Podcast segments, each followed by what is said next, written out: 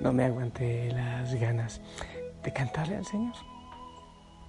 A mi pecador salvó y sigue salvando. Espero que estés bien, buena noche. Te envío un fuerte abrazo. Este mensaje es para ti y hoy, precisamente hoy, adentrándonos en el sentimiento del corazón del Señor. ¿Cómo viviste este día en contemplación? ¿En oración? Espero que sí. Velas con tu rincón de con tu oración constante. Hoy, en la mañana, reflexionamos, bueno, pues en el entorno de la última cena. Claro, el jueves es la celebración completa, pero eh, el Evangelio de Juan nos mostraba a Jesús anunciando que Judas eh, lo iba a traicionar, ya lo estaba traicionando. Y después la negación de Pedro. Y sí, claro, eh, podemos pensar mucho en Pedro, en Judas, pero ¿por qué lo hicieron? ¿Pero cómo se les ocurre? ¿Pero qué pasó por su cabeza y por su corazón? ¿Y sabes qué pienso yo? Deja descansar a Judas y a Pedro. Y ponte tú en los zapatos de ellos también. Y en los de Jesús comparto esta historia que parece, me parece que ilumina mucho. El tribunal lleno de personas, semblantes que en su diversidad expresaban expectación, preocupación y un tercer grupo de personas totalmente indiferentes. El murmullo creía y crecía en cada minuto y el testigo que sale de un asiento y se dirige al estrado. Cruza una mirada con el acusado. Sabe que tiene en sus manos el destino de aquel hombre. Ni un gesto, nada. Y todos a la espera de su respuesta. Y el momento no tarda. El abogado le pregunta si estuvo el día tal, a determinada hora, con su cliente un sí o un no determina si queda o no en libertad. Daría sustento a la versión del implicado. Sería la coartada oportuna y perfecta. Y el silencio que lo invade todo en la fugacidad de un momento que se convierte en eternidad. No lo conozco y no sé de qué me habla, dijo. Negarlo fue tanto como dictarle una sentencia. Desconocer largos años de amistad, secretos compartidos en la intimidad de una camaradería. Pero llegado el momento, una aseveración contundente, no lo conozco. La justicia fue implacable. El testigo negó a su amigo. Echó por tierra la defensa. Y de esa manera dejó sin piso cualquier argumento.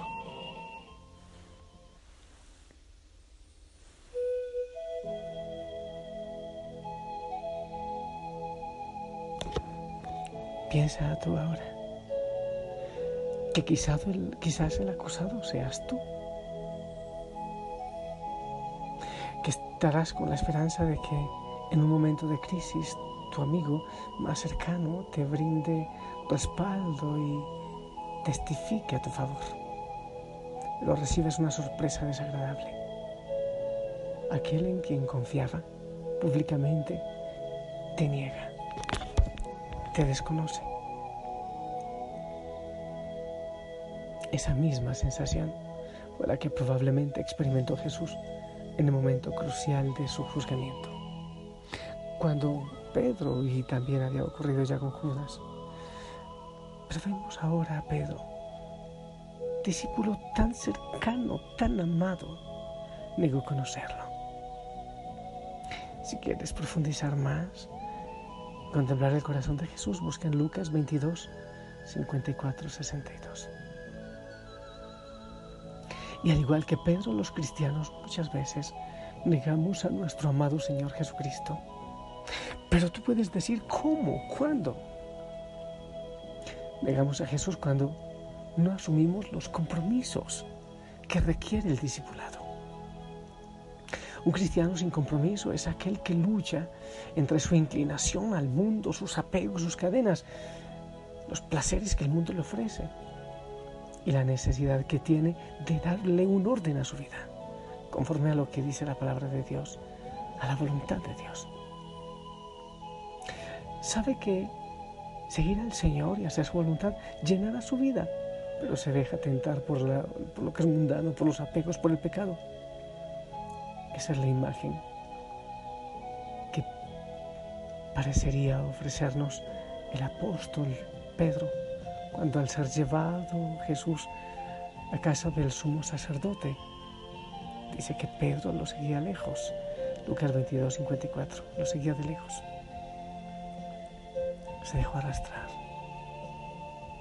Se reconoce que su vida cristiana ha sido, eh, ahora te hablo a ti, si reconoces que tu vida cristiana ha sido superficial, solo de vez en cuando posiblemente estés experimentando falta de compromiso, falta de enamoramiento del Señor.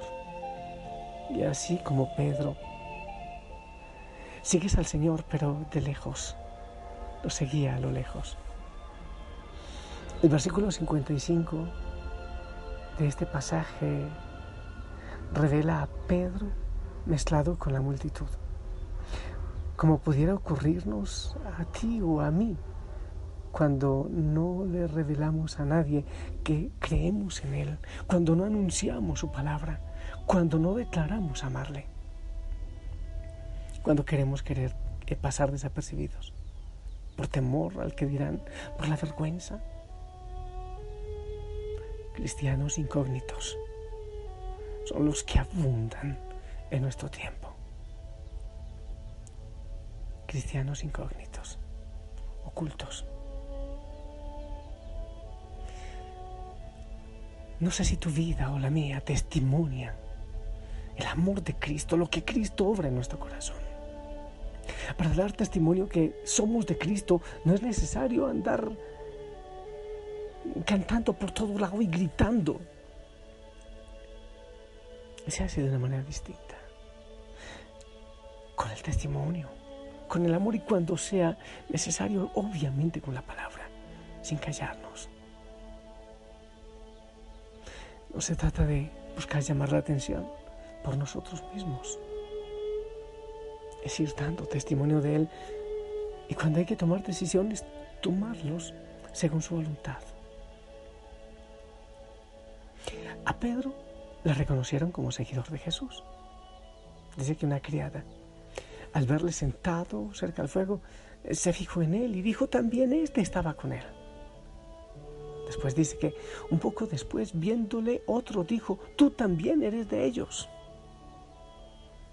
Como no, una hora después, otro afirmaba diciendo, verdaderamente también este estaba con él, es Galileo. Versículo 56 al 59. En Pedro había un sello especial, un distintivo, algo que él no podía ocultar. ¿Escuchas? Él no podía ocultarlo. Sin embargo, él estaba empecinado en negarlo. Temor. Preocupación por la opinión de los demás. Sea cual sea la razón, mostraba en sus palabras y hechos que era un discípulo. No podía negarlo, no podía ocultarlo, pero estaba decidido a ocultarlo y a negar su condición de seguidor del Señor. Pero ¿por qué falló Pedro? ¿Por qué fallamos nosotros? Muchas veces nos preguntamos eso. ¿Por qué fallo, Señor? ¿Por qué? Personas de todas las edades nos preguntamos, ¿por qué te niego? ¿Por qué se me hace difícil el seguimiento? La respuesta será la misma para ti, para mí, para todos. Pedro, tú y yo fallamos cuando dependemos de nuestras fuerzas y no del poder de Dios. Recuerda, Pedro, horas antes, le había dicho, Señor, yo iré hasta la muerte si es necesario por ti. Lucas 22, 33. Pedro confió más en sus fuerzas que en el poder de Dios. El poder de Dios nos trae fortaleza, nos ayuda a enfrentar toda dificultad, la crisis, las tentaciones. Eso fue justamente lo que expresó Jesús con su mirada inmediatamente después que cantara el gallo. Pedro lo hubiera negado tres veces, ya lo había hecho. Enseguida, mientras Pedro todavía hablaba, el gallo cantó, entonces miró a Jesús. Versículo 80 debe ser por allá. El secreto de decenas de personas que volvieron atrás en su vida cristiana radica en que no dependían del Señor. No le dieron a Él la autoridad sobre sus vidas. Judas y Pedro fallaron, cada uno desde diferentes perspectivas, pero fallaron.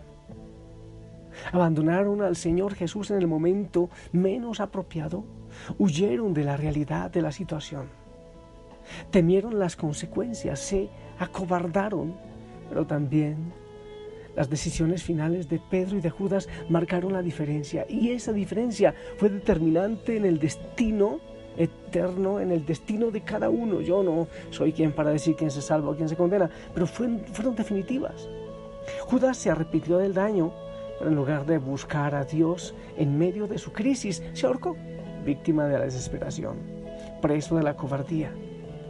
Acudió a la vía más fácil, quitarse la vida para no enfrentar la realidad pudo haber buscado el rostro del Señor, buscado ayuda. Pedro, en cambio, pecó, lo negó, cayó en el error. Sintió el peso de la mirada del Señor en su corazón. Dice, versículo 62, que lloró amargamente, se arrepintió y se dispuso a cambiar. El capítulo 2 del libro de los Hechos de los Apóstoles, está predicando el Evangelio de Jesucristo, pero con fuerza, con ganas. La pregunta es, bueno, no, debo preguntarte si has negado al Señor, no, no debo preguntarte porque estoy casi seguro de ello, como yo. Pero la cosa es, ¿te arrepientes? ¿Estás dispuesto a cambiar? ¿Estás dispuesto a hacer su voluntad? ¿O quieres seguir confiando en ti, en ti, en tus fuerzas, que seguramente te fallarán.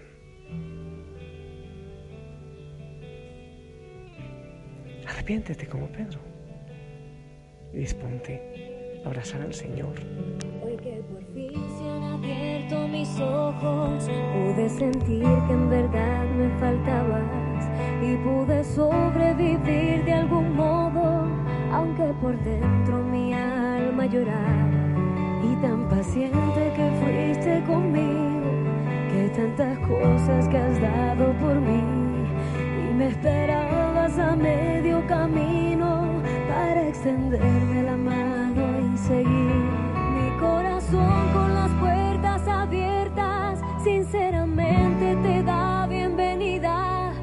Porque has llegado, se encuentra de fiesta.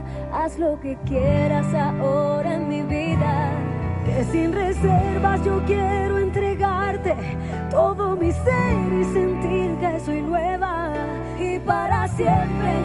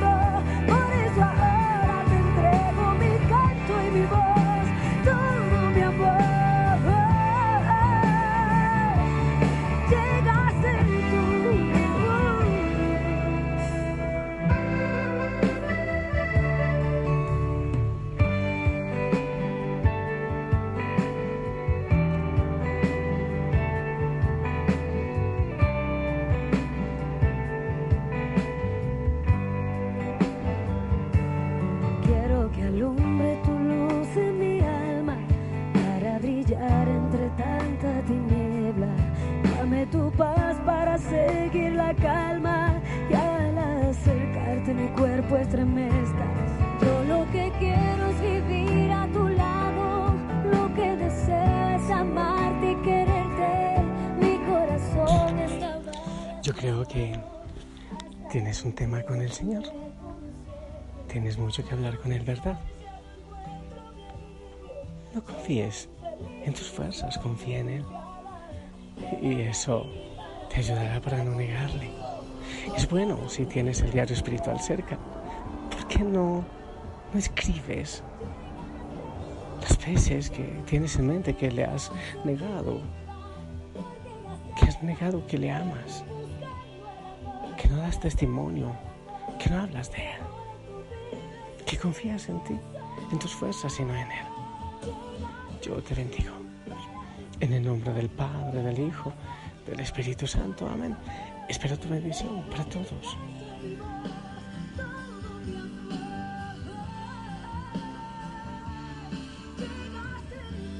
Amén. Gracias, gracias. Descansa y seguimos en este tiempo hermoso, muy, muy de cerca con el Señor. Sonríe. Un abrazo a todos en casa. Te amo en el amor del Señor. Hasta pronto. Bye. Gracias, Señor. Llegaste tú. ¿Cómo negarte?